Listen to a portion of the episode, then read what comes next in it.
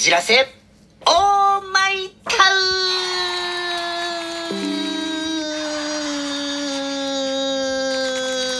ンはい、始まりました。フォルツァこじらせオーマイタウン。今回のパーソナリティの籔本直之です。皆様よろしくお願いいたします。さて、本日ですね、まず一番最初に、届いたお便りがあります。お便りありがとうございます。そちら紹介したいなと思います。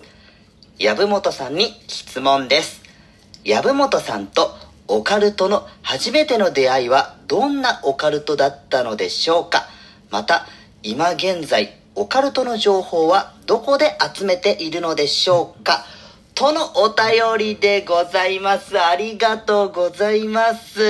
そうですね。私が初めてオカルトと出会った記憶があるのが、まあ、あれ、オカルトだと言えるのかどうかちょっと微妙な範囲かなとも思うんですけれども、ドラえもんの日本誕生っていう映画があったんですよ。その中にですね、あのドラえもんが神隠しに関して説明をするっていうシーンがあったんですね。多分、それが初めて私、籔本直之がオカルトと言えるようなものと初めて出会ったものじゃないのかなとも思うんですよ。その時ですね、あの、確かドラえもんが、えーっと、なんか、突然人間が消えるっていう話を神隠しだとして説明していたんですけれども、その時ですね、確か、えっ、と、中国だったかなで、えっ、と、兵隊が一斉に消えたっていう話あったんですけれども、まあ、後々ですね、調べてみると確かに1939年に中国で、えー3000人ぐらいの、えー兵隊が一気に消えたっていう話があったんですけれども、まあ、その話で聞いてですね、あの、恐ろしいけれ、恐ろしいし怖いけれども不思議だなって、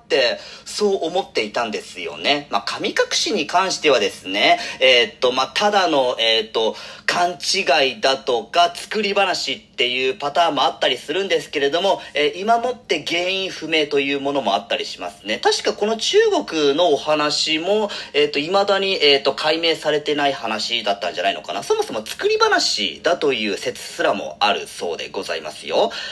えーそれがですね、私の、えー初めてのオカルトの出会いだったかなとも思います。えそしてですね、もう一つ、オカルトの情報は今現在どこで集めているのでしょうか？というお話なんですけれども、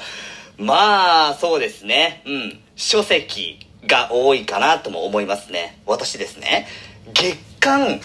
ーの愛読者なんですよ。まあ、あのですね、あるお笑い芸人の方が言ってたんですよ。ムーの読者ってろくな奴がいないって。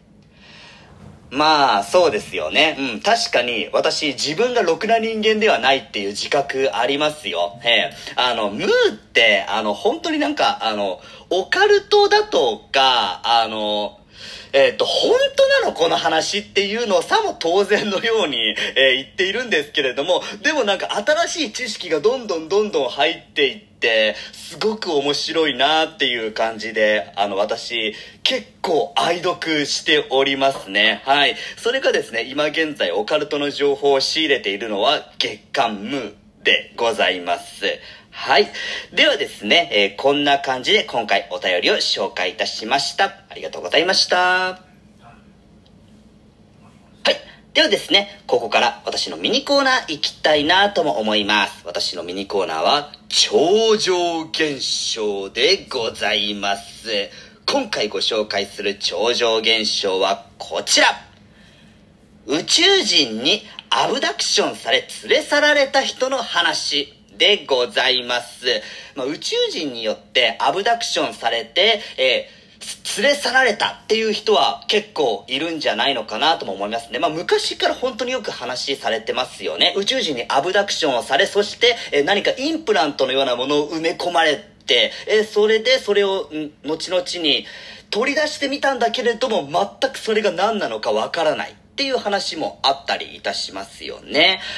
えー今回ご紹介する話はですね、まあそういったなんかインプラントの類は、えー一切されていないんですけれども、意識を取り戻して途中で UFO の中を歩いたっていうそんなお話があったんですよ。それがですね、えー、1975年11月、アメリカ合衆国のアリゾナ州で、えー、トラビス・ウォルトンという人がですね、失踪したことがあったんですよ。そしてですね、その失踪現場で、えー、トラビスさんと同じく作業をしていた他の作業員の方々はですね、えー、みんな、トラビスは UFO に誘拐されたと証言されていたそうなんですよね。えー、そしてですね、後々にこのトラビスさん帰ってきたんですけれども、えー、私は、えー、そのいなくなっている間、こんなことがあったっていう話をしていたわけなんですよ。気がつくと、銀色の部屋に、部屋？銀色の部屋？銀色の部屋の中か。うん。銀色の部屋の中にいて、そしてテーブルの上に座らせられていた。そして、え3人の人間が私を見下ろしていたんですけれども、それがすごく小さな人間で、えまるでですね、胎児のような、えなんかマシュマロのように白くて、耳と口と鼻は小さくて、眉毛も髪もなく、手には5本の指があったんだが、爪がない。だいたい1メートル半かそれ以下ぐらいの、えー、身長しかなかったそうでございます。いわゆるグレイの宇宙人と、えー、言えるような種類かなって思いますね。えー、そしてですね、このトラビスさん、それに気づいて、えー、ものすごく恐怖に怯えたそうなんですけれども、その時ですね、あの、もうあまりにも恐怖で飛び上がってしまって、えー、近くにあった、えー、っと、なんか棒のようなものをヒュンヒュンと、えー、もうなんか身構えたそうなんですけれども、えー、その宇宙人たちはですね、まるでなんかやめろというような感じで、あの手を振ったりとかしたそうなんですけれども、でもそれでも恐怖には勝てなかったらしくて、そのまま、えー、逃げ出したそうなんですよ。なんか近くにどうやら扉のようなものがあったみたいなんですけれどもね。えー、そしてですね、扉を出て逃げていたみたいなんですけれども、どこに行ってもなんかほとんどその銀色のただ廊下が繋がっているだけで、どこに行ってるのかもわからないんですけれども、途中で人間に会ったみたいなんですよ。その人間っていうのは地球人だと思う人なんですけれども、その人たち、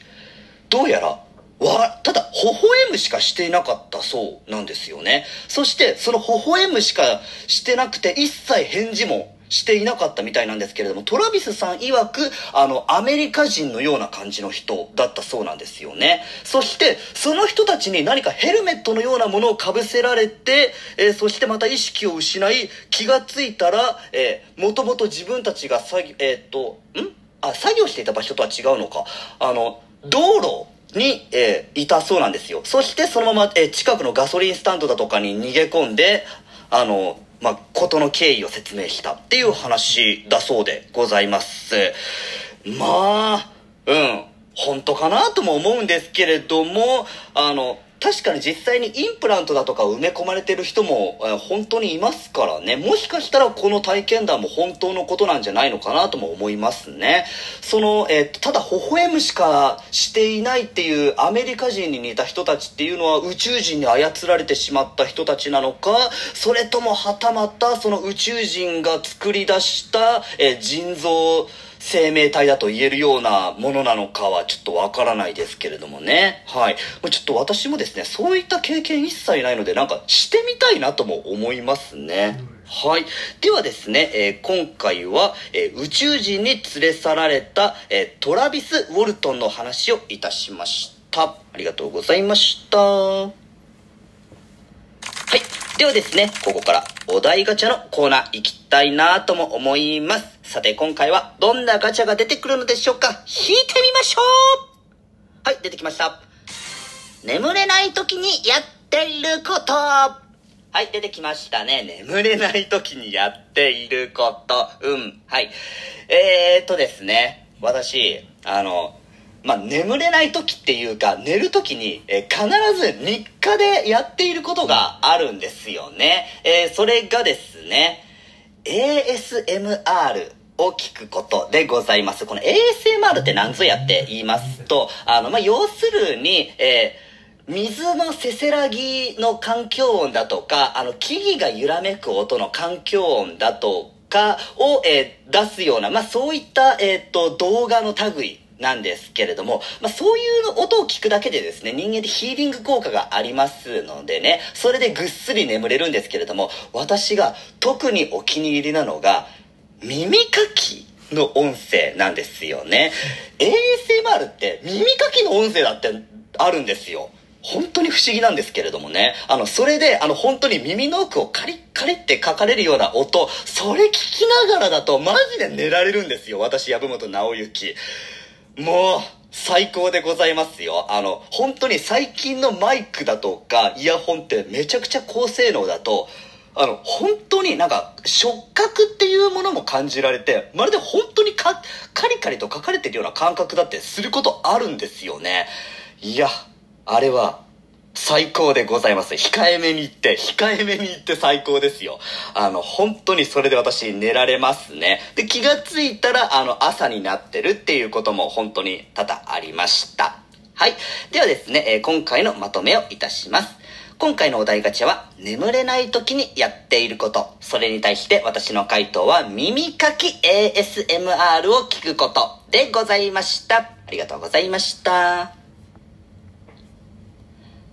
もうエンディングのお時間でございます。えー、今回のですね、私のミニコーナーは UFO に連れ去られた人、トラビス・ウォルトンのお話をいたしました。そして、えー、もう一つお題ガチャが眠れない時にやっていること、それに対して私の回答は耳かき。ASMR を聞くことでございました。皆様はどうでしょうか？では、今回は以上です。また次回お会いいたしましょう。さようなら